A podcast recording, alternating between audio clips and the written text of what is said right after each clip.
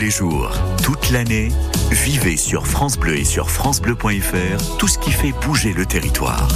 On parler d'un officier de marine, Édouard Corbière, un homme de bien. Il était le père de Tristan, le poète maudit, raconté par Louis Gildas. Corbière n'est pas un nom breton. C'est un nom du Languedoc.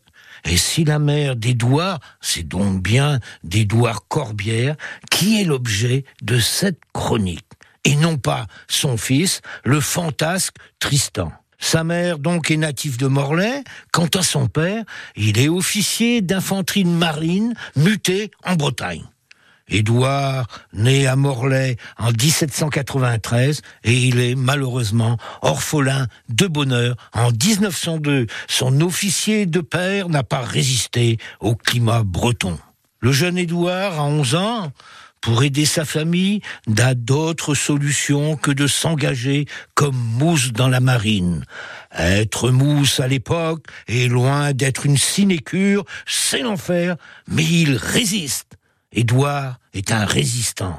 Toute sa vie le sera. Il est nommé novice, puis en 1807, il est aspirant. En 1811, c'est la guerre entre le Royaume-Uni et l'Empire français. Il est fait prisonnier, amené avec des hommes du bateau qu'il commande. Il découvre les effroyables conditions de détention sur les pontons britanniques. Revenu à Brest, il n'a de cesse de rapporter ce qu'il a vu. Bah, ça ne plaît pas trop à la hiérarchie. En effet, les geôles françaises n'ont rien à envier à leurs homologues britanniques. En 1816, c'est la Restauration. Édouard est chassé de la marine.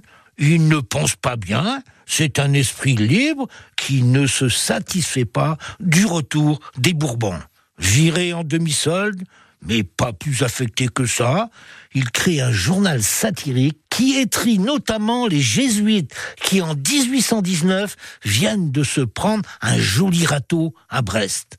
On poursuit Édouard aux assises pour délit de presse, mais son journal est populaire et les jurés d'assises l'acquittent. Le coup était néanmoins passé bien près, et alors Édouard s'embarque au commerce, et pendant deux ans, il parcourt les côtes d'Afrique et d'Amérique du Sud. Et là, il est confronté à la traîne négrière. Ça le scandalise. Ce qui l'amène, en 1823, à Rouen, à créer un quotidien, La Nacelle, où il dénonce l'esclavage des Noirs. Là, il prend un an de prison ferme. Il publie plusieurs ouvrages, dont Le Négrier, qui le fait connaître du grand public, et parallèlement, il crée à Morlaix une compagnie de navigation qui, comme nous l'avons vu hier, relie sa ville au Havre et qui va ainsi aider les Bretons à fuir la misère.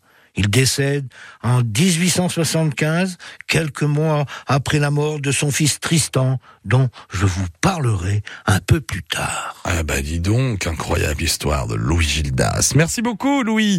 Il est 7h51, on fait un point sur votre météo avec notre corps.